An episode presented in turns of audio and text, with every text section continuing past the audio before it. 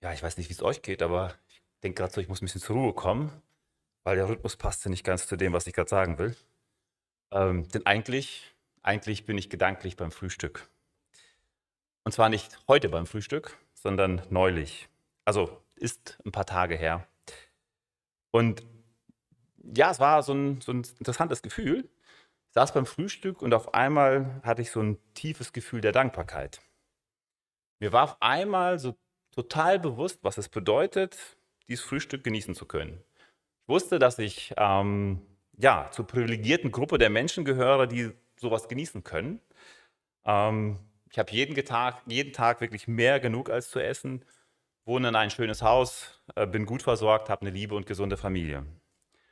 Und das kam so wirklich so in, in, in Bruchteilen von Sekunden und ich hatte wirklich ein ja, so ein tiefes Gefühl der Dankbarkeit durchflutete mich und es war ungewohnt intensiv. Also ich habe gedacht, uff, was ist denn das? Also ähm, konnte gar nicht anders aus darauf zu reagieren. Ich war einfach gefangen, weil ich sehr gut verstehe, dass das, was ich dort gerade genießen konnte oder genoss, ähm, nichts davon hatte ich verdient. Noch nicht mal die Brötchen. Und dass ich in dem Land leben darf, in dem ich lebe, dass, äh, und wenn ich nicht gesund wäre, dann hätte ich auch die Brötchen nicht, dann würde ich nicht an diesem Tisch sitzen und mein Frühstück genießen können. Und all das war mir in diesem Augenblick so, so sehr, sehr bewusst.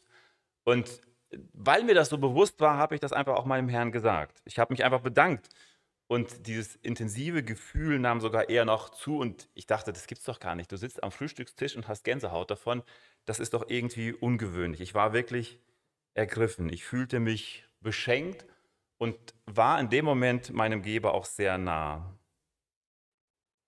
Ich dachte, wenn ich diesen kleinen Moment, also es war wirklich nichts Besonderes, ne? also falls ihr jetzt an ein wirklich üppiges Frühstück denkt, dann war das wirklich sehr wenig. Ähm, aber ich dachte in diesem Moment, wenn dieses wirklich so schlichte Frühstück mich doch so tief bewegt, wie kommt es denn, dass ich in meinem Alltag das ganz große Geschenk dass mich das häufig so, so unberührt lässt. Also Gott hat mir einfach in dem Moment gezeigt, diese Kleinigkeit kannst du gerade so richtig genießen und du empfindest so viel dabei. Ähm, aber was ist eigentlich mit dem ganz großen Geschenk? Und ich, mir kam so eine Frage auf und die ist tatsächlich, diese Frage ist sozusagen der Titel dieser Predigt. Ähm, und ich mag eins noch vorweg sagen, bevor ich den Titel nenne. Diese Predigt, werdet ihr merken, predige ich mir selbst. Also falls ihr euch da berührt fühlt, ich predige mir selbst, weil ich mich dabei total erwischt habe und ähm, ich durfte diese Predigt jetzt letzte Woche schon in Delbrück halten und ich habe dann wieder gesessen, habe mich nochmal damit beschäftigt und habe nochmal hier und da wieder Korrektur geschrieben, weil ich denke, immer dann, wenn da du steht, ihr oder sonst was, dann geht es eigentlich immer um mich. Und ich habe vieles davon geändert. Also falls ich dann doch mal wieder ein Du durchrutscht, ähm, seht es mir nach, es ist immer an mich selbst gerichtet. Und der, der, der, die Überschrift oder die Frage, die ich mir gestellt hatte, war einfach in dem Moment, warum ist Gott so ein großzügiger Geber und ich so zurückhaltend in der Hingabe? Also warum bin ich denn so geizig in der Hingabe, wenn er doch so großzügig ist? Und ähm, das, diese Frage wird, wird, mich durch diese Predigt leiten. Und ich habe äh, als Predigttext ähm, 2. Titus gewählt, Titus 2 ab Vers 11 den einen oder anderen wahrscheinlich bekannt. Ich werde eine neue Genfer Übersetzung lesen, nur dass ihr, wenn ihr sagt, das ist bei euch anders, wundert euch nicht. Es kommt immer auf die Übersetzung an. Titus 2, Vers 11 bis 15 werde ich lesen. Denn in Christus ist Gottes Gnade sichtbar geworden, die Gnade, die allen Menschen Rettung bringt. Sie erzieht uns dazu, uns von aller Gottlosigkeit und von den Begierden dieser Welt abzuwenden und solange wir noch hier auf der Erde sind, verantwortungsbewusst zu handeln, uns nach Gottes Willen zu richten und so zu leben, dass Gott geehrt wird. Seine Gnade führt auch dazu, dass wir voll Sehnsucht auf die Erfüllung der Hoffnung warten, die unser höchstes Glück bedeuten, das Erscheinen unseres großen Gottes und Retters Jesus Christus in seiner ganzen Herrlichkeit.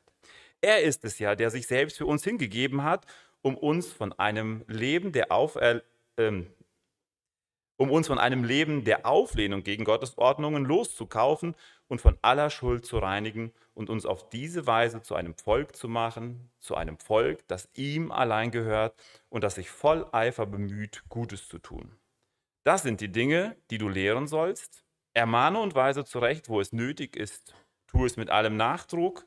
Niemand hat das Recht, dich geringschätzig zu behandeln. Er merkt, also diese Worte sind vielleicht jetzt nicht persönlich an mich gerichtet, eigentlich schon, aber Paulus schreibt diesen Brief und, und schickt ihn an Titus und äh, sagt ihm, was Titus lehren soll. Also das ist eigentlich die Grundlage davon. Und ähm, Vers 15 zeigt das gut auf. Und ich möchte tatsächlich diesen letzten Vers einfach nach vorne stellen, weil diesen, diesen Auftrag, den Titus hier bekommt, verspüre ich selbst. Ähm, es ist meine Aufgabe, dies mit Nachdruck zu tun, mir selbst zu predigen mit Nachdruck. Ich will es mir selbst sagen. Mir scheint, immer dann, wenn es darum geht, Selbstreflexion, und das, der Begriff ist echt ein Modebegriff, ähm, draußen hörst du das vielleicht immer wieder, muss dich selbst reflektieren, muss dich selbst reflektieren. Ähm, weil mir scheint so, wenn ich das selbst reflektiere, dann stelle ich fest, ich habe hier als Kind Gottes einfach Bedarf. Weil auf der einen Seite nimmt bei mir und wahrscheinlich bei euch auch, also ne, jetzt drehe ich doch wieder zu euch, aber grundsätzlich auch in der Gesellschaft nimmt Wissen zu. Also Wissen ist immer mehr abrufbar. Ähm, es gibt Google und Co. Und, und, Wissen zu haben ist einfach jetzt nicht mehr das ganz, ganz große Ding. Wenn ich äh, Bibel habe ich in hunderten Übersetzungen, ne? also wenn ich will, ich kann sie gar nicht alle lesen. Und ähm, es ist einfach eine Menge da. Es gibt gute Bücher, es gibt Kommentare und so weiter. Und das Verständnis aus der Schrift nimmt bei mir zu. Also verstehe mehr, als das vielleicht vor zehn Jahren war oder das vor 20 Jahren war. Grundsätzlich nimmt das zu. wenn ich sage, okay, das Verstehen nimmt zu, würde ja auch bedeuten, dass das Handeln zunehmen würde. Und da sehe ich halt ein Defizit. Da merke ich auf einmal, warte mal, das hinkt irgendwie. Auf der einen Seite nimmt das Wissen zu, aber das Umsetzen und Leben, ja, okay. Und dieser Text fängt damit an und sagt, okay, die Gnade Gottes ist sichtbar geworden.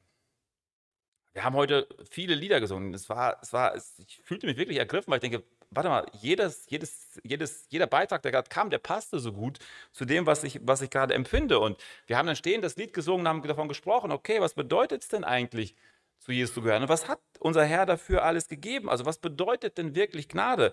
Paulus sagt, Gnade ist sichtbar geworden. Und bevor ich dann mir anschauen kann, und der Text redet darüber, was die Gnade bewirkt, muss ich mich natürlich damit beschäftigen, was ist denn eigentlich Gnade? Und äh, muss sicher gehen, dass ich auch die Gnade Gottes richtig einordne und sie klar verstehe und sie für mich persönlich vor allem auch richtig einordne. Also jetzt nicht Kopf verstehe, sondern was bedeutet es denn konkret für mich selbst? Wenn Gnade für mich persönlich so eine Selbstverständlichkeit ist, wie das Frühstück halt, ähm, wenn ich das nicht besonders beachte in meinem Alltag, dann ist es nur allzu verständlich, wenn der Rest des Textes mir persönlich nicht ganz so viel sagt oder zumindest die Auswirkung sehr beschränkt sichtbar werden. Und deswegen mag ich ein paar Fakten klarziehen, damit ich Gnade richtig einordne. Gott ist heilig. Gott kann keinen Kontakt zur Sünde haben. Das geht nicht. Sünde ist daher immer Trennung von Gott. Also Sünde und Gott geht nicht zusammen. Deshalb kann auch Gott kein Auge zudrücken, was wir uns ja häufig wünschen würden. Und der Mensch ist seit Adam, aber ich gebe Adam gar nicht die Schuld, muss nur bei mir selbst schauen, aber zumindest seit damals ist äh, der Mensch immer ein Sünder. Und ja, einer schlimmer wie der andere. Und Paulus behauptet von sich der Größte zu sein. Ich muss sagen, es geht mir genauso, ähm, weil Ausnahmen gibt es bisher keine Fehlanzeige.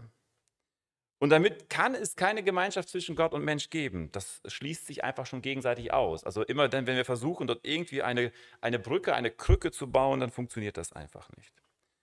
Aber eins ist auch klar, Gott hat den Menschen, Gott hat dich, Gott hat mich äh, nie aufgegeben. Gott hat den Menschen nicht aufgegeben, sondern schon am Ort des Sündenfalls hat er gesagt, es wird einer kommen, der der Schlange den Kopf zertreten wird. Und daran hat Gott sich gehalten, weil er Gott ist. Und jetzt ist Jesus Gottes Sohn kommt als Gesandter auf die Erde und in unserem Predigtext heißt es auch, der sich selbst für uns hingegeben wird. Er wird gesandt und kommt selbst. Und hier ist auch kein Widerspruch, weil Gott ist dreieinig. Und ähm, ähm, diese Dreieinheit wird auch hier sichtbar in diesem Handeln. Und ähm, dieses Christus gibt sich hin, ist ein wesentlicher Punkt auch in dieser Predigt, ein, ein wesentliches Element. Ähm, weil es sich dadurch zeichnet, dass er sich hingibt. Das finde ich sehr spannend. Denn ähm, das gibt der Text hier sehr, sehr schlicht eigentlich wieder. In Vers 11 steht, denn in Christus ist Gottes Gnade sichtbar geworden, die Gnade, die allen Menschen Rettung bringt. Hingabe, sehr schlicht ausgedrückt. Oder in Vers 14, er ist es, äh, er ist es ja, der sich selbst für uns hingegeben hat, um uns von einem Leben der Auflehnung gegen Gottes Ordnungen loszukaufen. Auch das, wenn du das schon oft gehört hast, sagst du, okay, das ist ja nichts Neues, ist ja normal.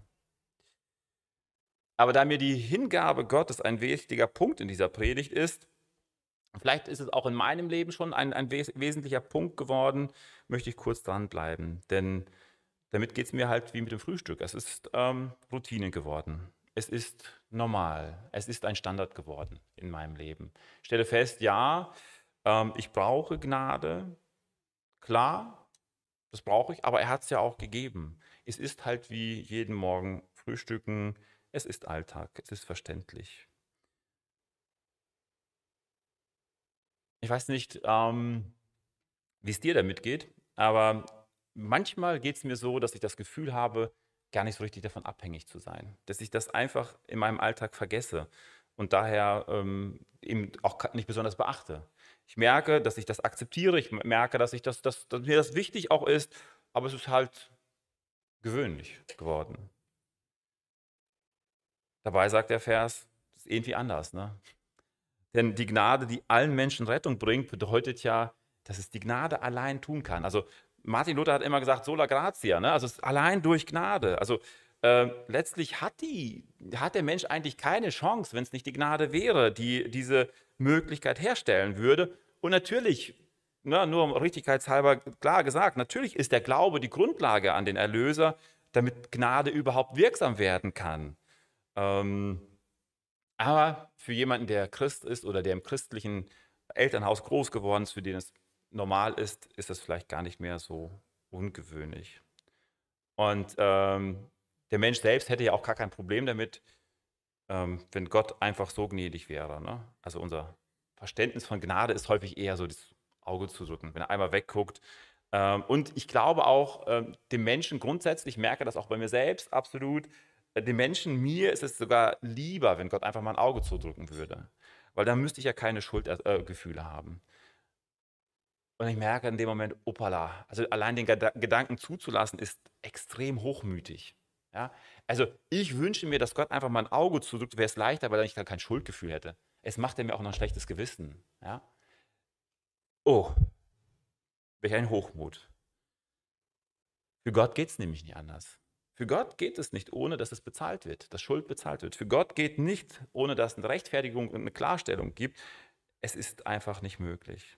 Und vielleicht sagst du dir im Stillen, vielleicht erlaubst du dir auch nur diesen Gedanken, na gut, dann löst doch Gott sein Problem und nee, doch nicht meins. Naja, so einfach ist es eben nicht. Weil ich weiß nicht, ähm, wie du darüber nachdenkst, aber mir geht es so, wenn ich, wenn ich denke an, an, an Ewigkeit denke, wenn ich denke ähm, an Gott denke, dann denke ich häufig ein Leben ohne Schmerz, ohne Betrug, ohne Angst, ohne Trauer und so weiter. Das wäre das wär toll. Das, das wünsche ich mir sehr. Ich sehne mich nach einem perfekten Ort, nach einem vollkommenen Ort. Ähm, aber der Ort könnte ja gar nicht vollkommen sein, der könnte gar nicht gerecht sein. Wir könnten gar nicht einen rein liebenden und ewig sicherheitsgebenden Gott haben, wenn Gott äh, ein Auge zudrücken würde. Das ist nicht das Problem Gottes. Das ist das tiefe Problem des Menschen, dass Gott seinen Sohn sendet. Und das muss ich klar für mich bekommen. Und nur mal so ein kleiner Einschub.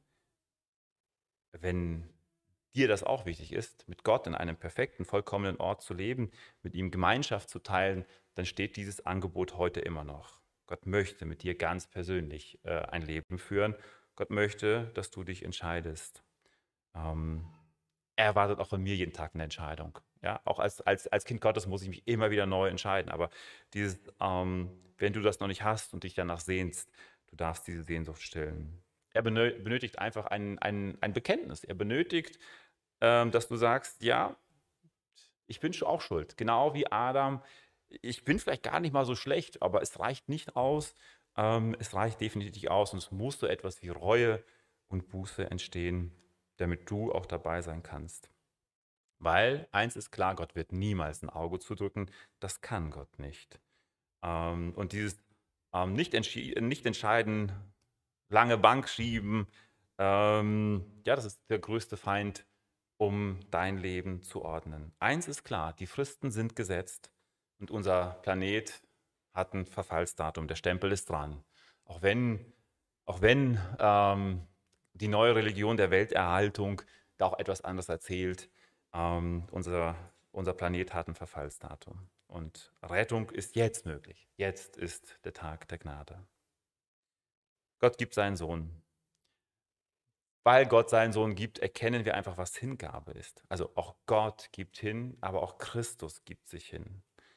Gnade äh, wird erst verständlich, wenn ich wirklich begreife, dass ich, ähm, dass ich nichts, also nichts wert bin und dennoch in Gottes Augen so unglaublich wertvoll bin. Dass an mir nichts ist, was wert ist, sondern er gibt den Wert. Das muss ich persönlich begreifen. Es hilft nicht, wenn meine Eltern das begriffen haben. Es hilft nicht, wenn meine Freunde das verstehen und meine Freundinnen. Es hilft nicht, wenn mein Bruder und Schwester das schon getan haben. Es hilft auch nicht, wenn alle anderen sich gerade für Christus entscheiden. Es hilft auch nicht, wenn du da mitmachst, aber für dich persönlich keine Entscheidung triffst. Gott weiß immer, wenn ich etwas aufrichtig meine und Gott weiß immer, wenn ich etwas sage oder tue, was nicht mit meiner Überzeugung übereinstimmt. Wie beim Frühstück, in dem Moment, wo ich das so tief fühlte, müssen mir erstmal diese Dinge einfach klar vor Augen sein. Ich muss meine eigene Verlorenheit ganz klar erkennen und ich muss das wirklich spüren. Also da, da, muss, da, ich muss Schuld spüren. Wenn ich sage, ich spüre keine Schuld, dann fehlt schon etwas sehr Wesentliches. Ich muss meine Auswegslosigkeit spüren und sagen, okay, es gibt keine Möglichkeit. Ich muss feststellen, ich bin bankrott, ich habe ich habe die Währung nicht, mit der ich meine Schuld bezahlen könnte. Es gibt nichts, was ich tun kann. Ich muss verstehen, dass Gott genau das Gegenteil tut. Gott gibt hin und Jesus ist bereit. Er nimmt alles in Kauf, er erniedrigt sich selbst, er, er, er lässt sich tief runter, wieder Bedürfnisse zu haben. Ein Gott, der alles hat, lebt als Mensch und hat Bedürfnisse wie du und ich, schlafen, essen, all diese Dinge. Gottes Sohn stellt sich unter Erziehung. Ja? Er stellt sich unter Erziehung von Menschen, die er gemacht hat und lässt sich von ihnen erziehen. Ähm, und er wird auf die Probe gestellt, er wird hinterfragt. Ähm, das, das ist Hingabe. Und am Ende, am Kreuz, stirbt er für uns völlig schuldlos. Nichts hat er davon verdient. Er lebt wirklich Qual körperlich, aber vor allem auch seelisch, weil er einfach eins ähm, äh, lebt oder erkennt und das auch ganz klar am Kreuz benennt: Vater, Vater, warum hast du mich verlassen? Trennung von Gott, das Schlimmste, was ihm passieren kann. Aber es bleibt nicht dabei. Er steht siegreich auf und hat damit der Tod die Macht übergenommen äh, und ist damit auch Geber des Lebens. Er ist alleine derjenige, der leben kann. Und wenn ich dann Gnade richtig einordne und diese wirklich voller Demut und in vollster Dankbarkeit annehme und wahrnehme, wenn ich dann die Größe Gottes auf dem Schirm habe, dann wird mein Leben davon sprechen. Davon bin ich überzeugt. Und ich musste so kurz ähm, äh, bei dem Lied, was wir gerade gesungen haben, Majestät, denken. Ähm, Im Refrain haben wir gesungen, Majestät, Majestät, ich bin, wie deine Gnade mich fand, leer und dennoch lebe ich in deiner Hand. Und ich habe zum ersten Mal das Lied hinterfragt. Soll keine Kritik sein, das Lied ist schon in Ordnung. Ja? Weil wenn die Gnade uns findet, sind wir leer. Das ist der Ausgangspunkt. Aber ich habe mich in dem Moment gefragt, weil es einfach das ist, was mich gerade bewegt, ist, warum bin ich heute möglicherweise immer noch leer oder so? Bisschen nur drin. Also das, was das Lied spricht, ist ein Anfangszustand, wenn die Gnade mich findet. Aber wenn ich nach zehn Jahren Nachfolger als Jünger Jesu immer noch leer bin, dann denke ich, oh, okay, da stimmt doch irgendwas nicht. Zumindest stimmt da etwas nicht, wenn ich den Predigtext aus 2. Titus lese. Denn da steht was anderes. Da steht nämlich, dass die Gnade etwas tut. Und was macht die Gnade? Die Gnade erzieht mich. Die Gnade sagt nicht, hey, du bleibst jetzt wie du bist, alles gut, sondern die Gnade fängt an, an mir zu wirken. Das ist ähm, das, was der Text sagt. Und zwar, ähm, wir werden es gleich mal drauf schauen, die Gnade spricht davon, dass wir uns abwenden. Die Gnade spricht oder erzieht uns dahin, dass wir verantwortungsbewusst handeln. Die Gnade erzieht uns, dass wir auf einmal in Sehnsucht leben und gibt uns einfach äh, das Beispiel, äh, was, wie Christus damit umgegangen ist und zeigt uns auch ein Ziel am Ende des Tages auf. Schauen wir uns das einfach mal an. Also, wenn die Gnade erzieht, was bedeutet es denn konkret? Also, da steht, die Gnade erzieht mich, dass ich von der Gottlosigkeit und von den Begierden abwende. Das macht die Gnade in mir. Und sie nennt diese zwei Dinge in einem, also gleich. Und ich denke, okay, warte mal, Gottlosigkeit und Begierde, ist das wirklich das Gleiche, dass das hier in einem Atemzug genannt wird? Ähm, und fand dann auf einmal, stellte er fest, ja, das stimmt. Also eigentlich passt es sehr wohl zusammen, ähm, weil, ja, wenn ich, wenn, wenn ich an, ne, wenn es, also Zielverfehlung ist ja immer Gottlosigkeit. Also immer dann, wenn ich am Ziel vorbeigehe, ist es Gottlosigkeit. Und wenn ich, meinen, wenn, ich, wenn ich den Begierden nachgehe, dann muss ich ja sagen, alles, was ich begehre, bedient mein Ego. Und immer wenn es mein Ego bedient, bedient es nicht Gott. Ja, dann führt es immer an Gott vorbei, wenn es auf mich abzielt. Und deswegen ist Begierde, mein e eigenes Ego bedienen, auch gleichzeitig Gottlosigkeit, weil es einfach an Gott vorbeiführt. Und mein Ego ist ein unersättliches, unersättliches Loch, will immer mehr und immer mehr. Und Begierde, häufig haben wir ein Bild davon, was Begierde ist, aber Begierde ist, da geht schon los, dass nicht, also gut gemeint ist nicht gut gemacht. Das ist nicht das Gleiche. Ne? Ich kann mit wirklich mit den besten Absichten unterwegs sein für eine gute Sache und dennoch kann dort schon die Stolperfalle liegen. Weil wenn die Begierde ist, dass ich mich durchsetzen will, dass ich, dass ich, dass ich mein Ding da, da bringe, ähm, vielleicht dabei sogar an der einen oder anderen Stelle auch meine, meine Geschwister äh, kränke, dann muss ich schon hinhören, bediene ich da nicht eigentlich meine Begierden? Geht es da nicht um mich und die gute Sache? Ja? Also die gute Sache ist gut, aber wenn es dann um mich geht und die gute Sache, dann könnte das auf einmal nicht zusammengehören. Weil Begierde sind nicht immer so ganz klar und offensichtlich, als das äh, zum Beispiel der König David äh, erlebt hatte, als er Bathseba begehrte. Also sagen wir, uh, okay. Aber Begierde fängt äh, häufig ganz, ganz klein an. Begierde ist häufig subtil und gut getarnt und wir gehen ihm auf dem Leim. Aber die Gnade erzieht uns, dass wir uns davon abwenden. Die Gnade erzieht uns, dass wir mit heiliger Zärtlichkeit Geschwistern begegnen, anderen Menschen begegnen, die noch in Sünde leben. Mit heiliger Zärtlichkeit. Dazu wird uns Gnade erziehen. Ich suche nicht mehr das meine, sondern das, was des Nächsten ist, damit vor allem der Schöpfer in allem Ehre bekommt. Die Gnade erzieht zur Selbstlosigkeit. Selbstlosigkeit, wenn du in Selbstlosigkeit lebst, dann bist du von Begierden nicht mehr so angefochten. Von all den offensichtlichen Begierden unserer Zeit muss ich gar nicht reden. Ihr, ihr kennt sie selbst. Ich möchte nur einfach nur gegenüberstellen, dass das nicht immer so, so leicht ist zu sagen, da werde ich gerade von meinen Begierden getrieben, sondern es kann sehr, sehr klein sein. Ähm, und äh, manchmal geht es mir so, und ich, vielleicht, vielleicht erlebst du das ähnlich, aber manchmal geht es mir so, dass ich diesen, diesen, diesen offensichtlichen Begierden ganz klar mich abwende und den auch aus dem Weg gehe. Scheint gar nicht mal so schwer zu sein. Und manchmal rede ich mir ganz klein im, im, im Hinterstübchen ein, dass denen diese kleinen Begierden, die ich vielleicht bediene und zulasse, dann ja nicht mehr so schlimm sind. Also dann ist das vielleicht okay. Ja, hat ja jeder so ein bisschen halt. Ne? Und ähm, denke dann vielleicht, dass gute Werke, vielleicht mein Dienst das Ganze dann ausgleicht. Aber Paulus spricht hier von abwenden. Und dieses Wort abwenden, also die Gnade erzieht uns, uns davon abzuwenden, das bedeutet nicht, dass du dich um 135 oder 175 Grad davon abwendest, das bedeutet 180 Grad. Also das heißt genau in die gegenseitige Teil. Und dann ist Begierde, auch diese kleinen Dinge sind da nicht mehr da, sondern du weißt genau, wovon du dich abzuwenden hast. Und wenn nicht, fragst du Gott dazu. Mein Lebensstil soll davon geprägt sein, dass Gott Ehre bekommt. Und zwar mit allem, was ich tue. Und wenn das so ist, dann ist das, was der Text sagt, verantwortungsbewusst leben. Also was heißt denn eigentlich verantwortungsbewusst? Ähm, wir sagen unseren Teilnehmern im Seminar häufig, du darfst alles, du musst dir nur der Folgen bewusst sein. Ja, also wenn du dich dafür entscheidest, bewusst etwas falsch zu machen, dann lerne einfach zu akzeptieren, dass das Folgen haben wird. Ja, verantwortungsbewusst bedeutet, ich tue etwas und ich bin auch bereit, die Konsequenzen in Kauf zu nehmen. Wenn du sagst, ich bin bereit, das in Kauf zu nehmen, Gott zu widerstehen. Okay, wird schwierig, ja, weil Gott ist heilig, ist gerecht, er kann keine Sünde zulassen.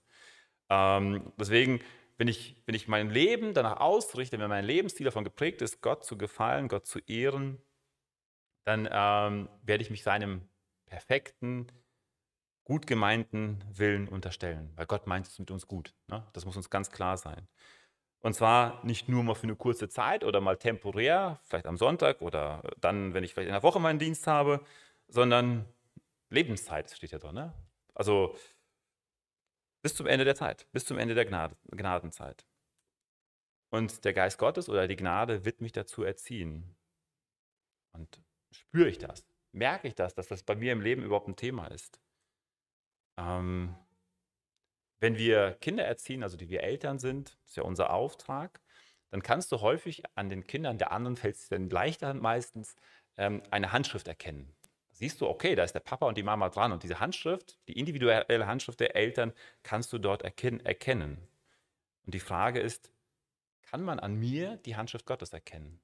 Kann man an mir erkennen, dass Gottes Gnade mich erzieht? Oder was treibt mich wirklich an?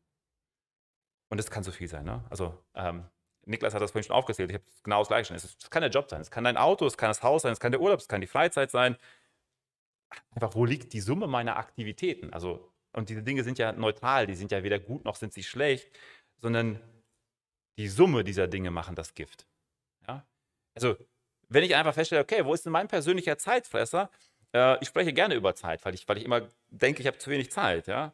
Ähm, wenn ich merke, dass mir einfach die Luft zum Atmen zuschnürt oder die Luft zum Hingeben zuschnürt, dann kann ich schon mal gucken, ob die Menge meiner Aktivitäten auch passen. Ja, und ich, ich rede, ich denke ganz häufig so, ja, wenn ich mehr Zeit hätte, dann würde ich. Wenn du, wenn du diesen Satz kennst, dann ist da etwas los. Und die Frage ist, was steuert denn eigentlich meinen Zeitmangel? Was steuert denn da wirklich? Sind es meine persönlichen Bedürfnisse? Beg na, Bedürfnisse, Begierden, das ist hart, ne? aber sind es meine persönlichen Bedürfnisse? Sind es der Vergleich mit anderen, der mich dort antreibt? Oder was ist es? Ist es wirklich meine Sehnsucht, mit meinem Herrn unterwegs zu sein? Ist es wirklich meine Sehnsucht, nicht diesen zeitlichen Genuss hier zu haben, sondern Ewigkeitswert zu sammeln? Paulus sagt zu Titus, die Gnade erzieht. Äh, und gibt ihm das auf den Weg, dass die Gnade dazu erzieht oder dazu führt, dass, dass du Sehnsucht hast, dass du Sehnsucht hast auf die Erfüllung der Hoffnung, dass ich darauf warte, dass, es, dass, dass ich davon geprägt bin, dass, ich, ähm, dass das sichtbar wird.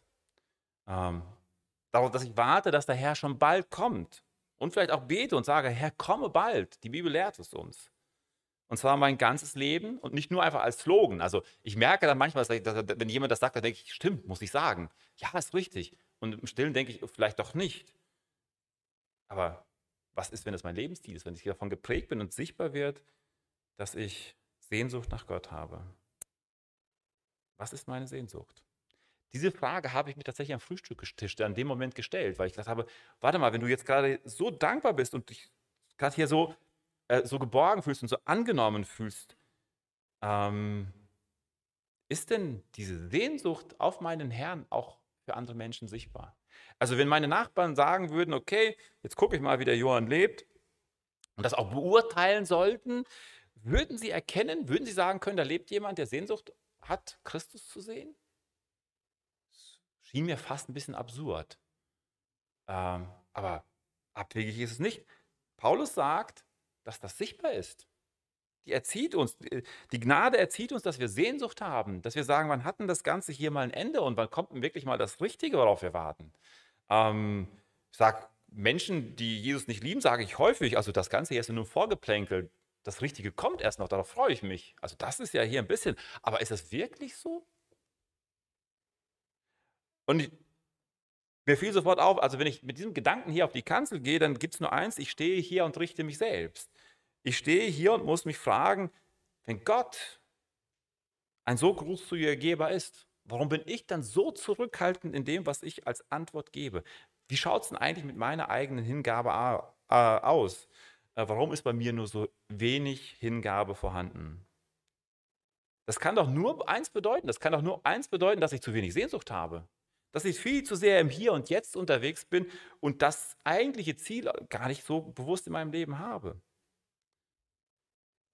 Das bedeutet doch, dass ich mit beiden, beiden Beinen am Leben klebe und meine Existenz vom Hier und Jetzt definiere. Zielen, die gerade mal jetzt für eine Zeit hier auf Erden irgendwie spannend sind. Und das konnte ich noch akzeptieren, weil äh, ich einverstanden bin, dass ich sehr fehlerhaft bin und dass so vieles fehlt. Aber was mich dann viel mehr erwischt hatte, war, dann sitze ich da und denke darüber nach, denke über Geschwister nach, denke vielleicht über euch nach und denke mir dann vielleicht, warum packt der nicht mit an? Warum ist der nicht bereit, was zu tun? Also bin dann im Außen unterwegs und habe mich dann erwischt, das passt nicht. Das passt einfach nicht, weil wenn ich selbst Hingabe nicht lebe, wenn ich selbst geizig bin, wenn ich selbst gerade mal die Reste meinem Herrn zur Verfügung stelle, wem soll ich predigen? Ich kann doch keinen anderen predigen, ich kann doch nur mir selbst predigen, ich bekomme es doch selbst nicht auf die Reihe, ich muss es selbst bekennen. Ist es wirklich mein größtes Glück, wenn ich darüber nachdenke, dass Jesus kommt? Ist das wirklich mein größtes Glück und meine Sehnsucht?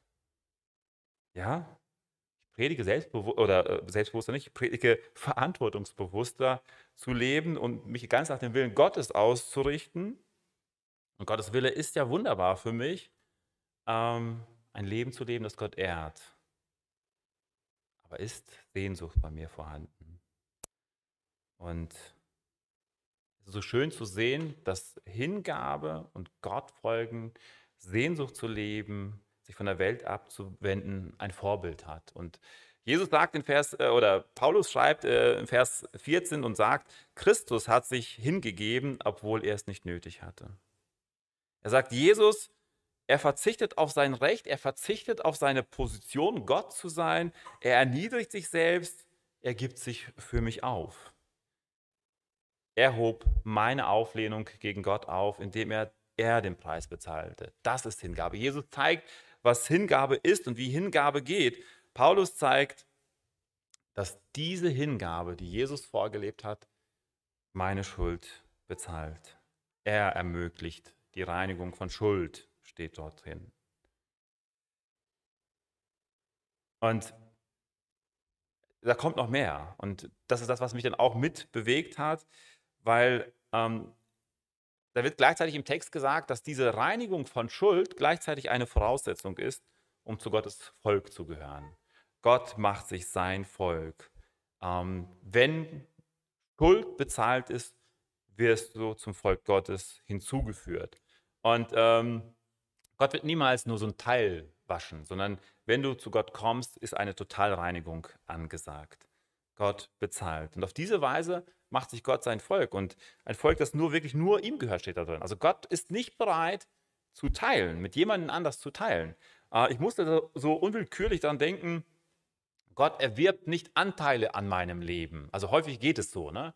Wenn du eine AG hast, also eine Aktiengesellschaft, dann dürfen alle Menschen so irgendwie Aktien kaufen und dann bist du Teilhaber dieser Firma, also zumindest so ein bisschen. Und ähm, Gott sagt nicht, okay, jetzt bezahle ich deine Schulden, ich kaufe einen Teil ab. So, ne? Will ein bisschen Anteil an deinem Leben haben, sondern Jesus macht eins, wenn er zurückkauft, also wir gehörten ja eh ihm, also der Mensch ist ja sein Geschöpf, aber wenn wir uns annehmen, kauft er uns zurück und nicht teilweise, sondern er kauft uns zu 100% zurück. An der Börse würde man sagen, wenn eine Firma die andere übernimmt, ist das vielleicht eine feindliche Übernahme. Ich glaube, wenn Christus in dein Leben kommt, ist es keine feindliche Übernahme, sondern es ist eine Erlösung von der feindlichen Übernahme. Denn der Satan war derjenige, der feindlich übernommen hat durch Schuld und Sünde. Jesus nimmt zurück. Aber er ist nicht bereit zu teilen. Gott kann nicht teilen. Und in diesem Text ist es spannend, da steht auch etwas drin, wenn Gott mich zu seinem Volk hinzutut, dann bin ich nicht leer in seiner Hand dann tut sich dort was. Also nicht nur, dass ich erziehungstechnisch äh, etwas mache, sondern dort steht drin, wie sein Volk auch erkennbar ist. Ähm, und da steht, dass sein Volk sich darum bemüht, Gutes zu tun.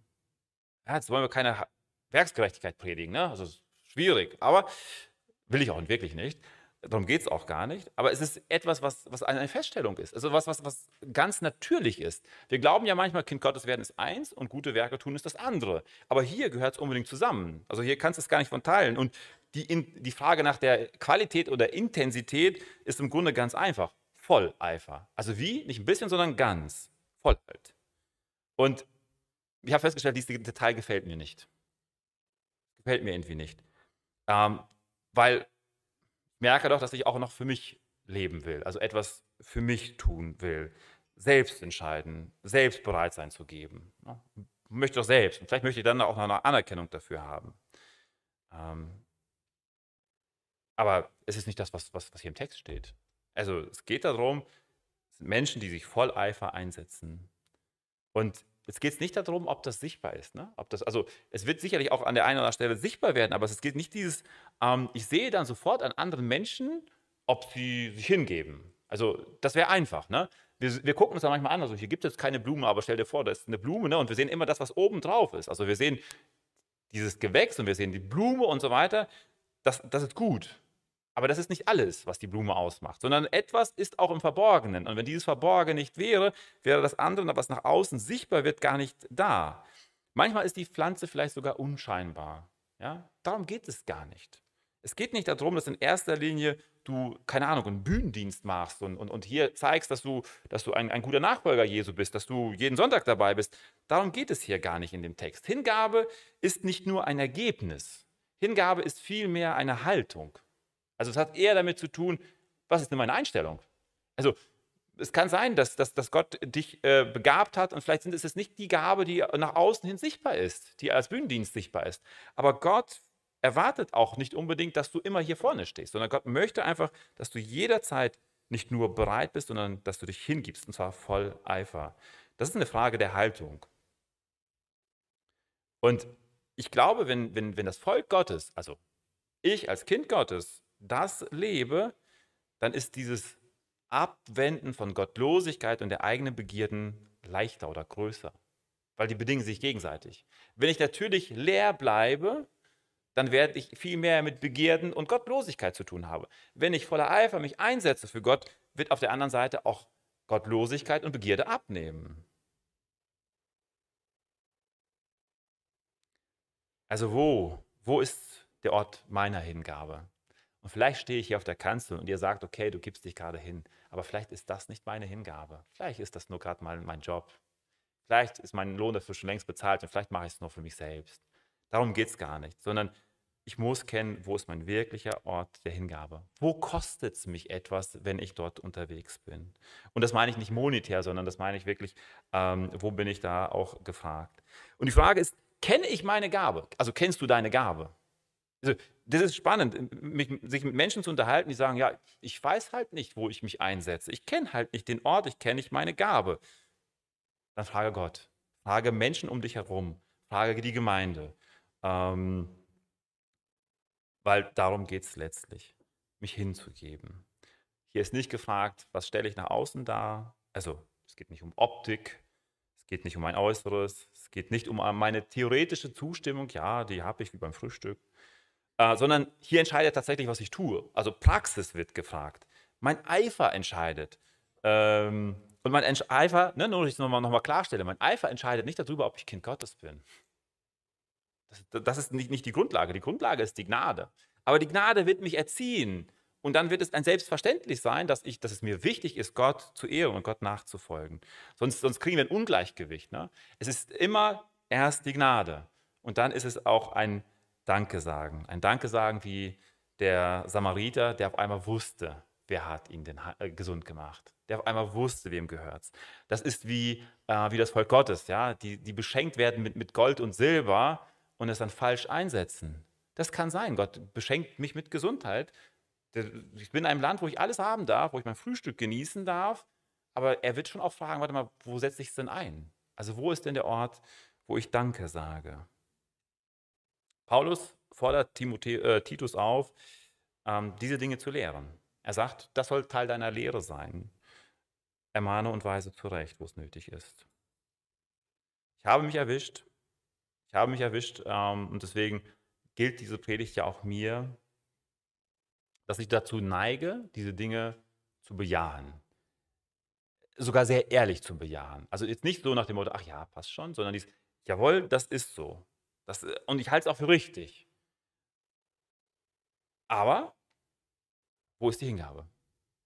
Dort wäre sie in der Praxis zu sehen, dass ich Ja sage. Das, äh, ich will ja nicht einfach nur ähm, mit den Worten Ja sagen, sondern ich bin doch kein, kein theoretischer Nachfolger. Also entweder bin ich Nachfolger Jesu und folge nach, oder ich bin es halt nur in der Theorie. Und Paulus zeigt hier auf, das gehört schon zusammen. Das gehört schon zusammen, weil die Gnade wird erziehen. Also die Gnade wird etwas tun. Da wird die Handschrift Gottes sichtbar werden, wenn ich mit meinem Herrn unterwegs bin. Und ich habe mich dann gefragt, warum ist meine Hingabe so schwach? Und ich konnte nur zum Schluss kommen, dass ich Gnade nicht genügend verstehe. Also es kann doch nicht anders sein. Wenn ich die Gnade nicht tief genug begreife, dann kann ich es nicht leben. Das war für mich meine, meine, meine also meine, mein Resümee sozusagen. Und ich habe festgestellt, ich muss mich mehr mit der Gnade Gottes äh, auseinandersetzen. Ich, ich muss sie tiefer verstehen. Ich muss, sie, ähm, ich muss sie genießen können und dass es eben kein Selbstverständnis ist. Weil wenn ich Gnade leben darf, weil es ein Geschenk ist, ne? also das Wort Gnade an sich wäre schon eine Predigt für sich, ähm, dann komme ich dorthin. Und deswegen möchte ich einfach zusammenfassen, wenn ich von der Hingabe Christi, also von der Gnade ergriffen bin, dann erzieht Gnade mich. Also dann hat sie auch eine Chance, mich zu erziehen. So, wenn ich die Gnade nicht begreife, wo soll sie mich erziehen? Und Erziehung wird immer verändern. Also eine Erziehung wird nie dich so lassen, wie du bist, also mich lassen, wie ich bin. Äh, sondern Erziehung wird immer mein Verhalten anpassen. Also bei Kindern ist es, das Verhalten der Kinder wird an den Maßstäben der Eltern angepasst. Ja, das ist sozusagen die Grundlage. Ähm, wenn ich Gnade zulasse, dass sie mich erzieht, wird sie mich immer Gott ähnlicher machen. Anders geht es gar nicht. Sie wird mich Gott ähnlicher machen. Und Gott oder, oder andere Menschen werden die Handschrift Gottes an mir sehen. Unser Vater ist perfekt. Seine Maßstäbe sind wundervoll. Und unter diesen Bedingungen mag ich auch in Ewigkeit leben. Es ist mir schon ganz klar, dass ich unter diesen Bedingungen dort gerne leben möchte. Ähm, dann kann ich auch zulassen, dass Gnade mich jetzt ähm, erzieht. Gnade wird immer meinen Fokus von dieser Welt mit ihren Begierden weglenken und wird immer dazu führen, dass ich verantwortungsbewusster handle. Und auch ganz wichtig, sie wird meine Sehnsucht in mir entzünden. Sie wird meine Sehnsucht auf das Erscheinen meines Herrn ähm, ja, entzünden und leben lassen. Und Christus ist ein Vorbild. Er, er hat gezeigt, was wirklich Hingabe ist. Er hat es ähm, ja, voll durchgezogen. Ähm, er gibt sich für mich auf. Er wird tätig. Also nicht, Gott hat uns nicht theoretisch erlöst, Gott hat uns tätig, mildtätig erkauft. Und er kauft mich los. Seine Liebe ist wirklich außerordentlich aktiv und, und viel mehr als ein Versprechen. Also Gott hat nicht nur versprochen, sondern seine Liebe war außerordentlich aktiv. Und Gott macht sich sein Volk, indem er von Schuld reinigt. Das wird deutlich. Ähm, dass wir in der Lage, nicht in der Lage sind, uns selbst zu befreien. Es braucht immer eine Reinigung von außen, Gnade allein. Das Blut Christi ist als Sühnung vollkommen und ausreichend. Gott kann es akzeptieren und annehmen. Und ähm, Gottes Volk zeichnet sich aus im Nachahmen der Hingabe. Hingabe ist etwas, was uns Gott ähnlicher macht. Sein Volk bemüht sich voller Eifer, Gutes zu tun. Und eigentlich müsste man sagen, preist den Herrn. Und ähm, mag zum Abschluss ein, ein, ein Gebet vorlesen. Wir Älteste lesen ja zusammen ein Buch und ähm, ich war in der Vorbereitung und war auch schon gar nicht so früh dran, also eher spät dran und habe dann dieses Gebet als, als unglaublich unterstützend gefunden, wo ich dann schon fast fertig war und vielleicht geht es dir ähnlich. Und das Buch ist von Jerry Rack. Dort steht, O Herr, es ist so schwer, ein demütiges Herz zu bewahren. Alles in mir widerstrebt ihm. Ich sehe zwar deine Majestät in der Schöpfung und auf den Seiten der Heiligen Schrift, doch allzu oft stehle ich deine Ehre in stolzer Selbstsucht. Ich brauche deine Gnade, um das Kreuz richtig zu erkennen. Ich möchte das Entsetzen des Kreuzes kennen, damit ich den Verrat meiner Sünde und die erstaunliche Großzügigkeit der Gnade niemals aus den Augen verliere. Ich sehne mich danach, von der Liebenswürdigkeit Christi verzerrt zu werden, sodass ich dich, dass ich stets dich groß mache. Schenke mir das rechte Urteilsvermögen, um zu erkennen, wenn ich im Begriff bin, von diesen wundervollen Tatsachen abzuirren. Amen.